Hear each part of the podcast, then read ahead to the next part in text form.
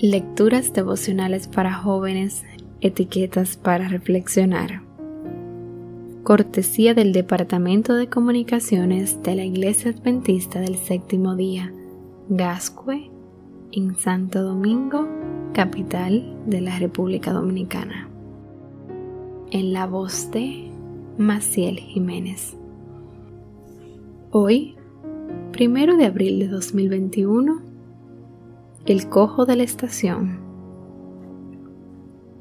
En Zacarías capítulo 7 versículo 9 leemos, Así dice el Señor Todopoderoso, juzguen con verdadera justicia, muestren amor y compasión los unos por los otros. En un boletín leí una historia que nos enseña acerca del valor de la cortesía y el buen trato hacia los demás. Un día, un tren estaba a punto de partir de una estación ferroviaria. Cerca de la plataforma había un hombre vestido con ropa informal. Se notaba que era discapacitado y su apariencia no mostraba que tuviese riquezas o influencia. Todos a bordo, cojo, gritó el conductor. Súbete. El hombre no respondió. Simplemente entró y tomó asiento. Unos momentos después, el conductor volvió y le ladró. Tu boleto, rápido. Yo no pago, contestó el hombre sin inmutarse. ¡Ja! Eso lo veremos, espetó el conductor y avanzó por el pasillo para juntar el resto de los boletos. En la próxima estación te haré bajar. Un pasajero lo interrumpió y en voz baja le preguntó, ¿Sabe con quién estaba hablando antes? No. ¿Con quién?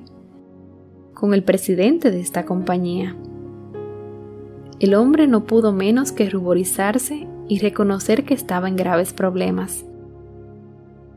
Al terminar su recorrido, se acercó a su agraviado pasajero, le entregó su cuaderno y los boletos y dijo, Señor, renuncio a mi cargo, lo merezco.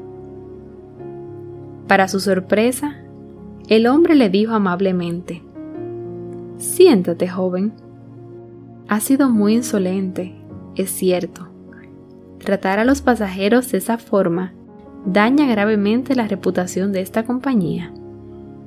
Recuerda que no puedes juzgar a alguien por la ropa que usa hasta el más pobre de los pasajeros merece un trato cortés. Si cambias tu proceder, no le contaré a nadie sobre esto y mantendrás tu puesto.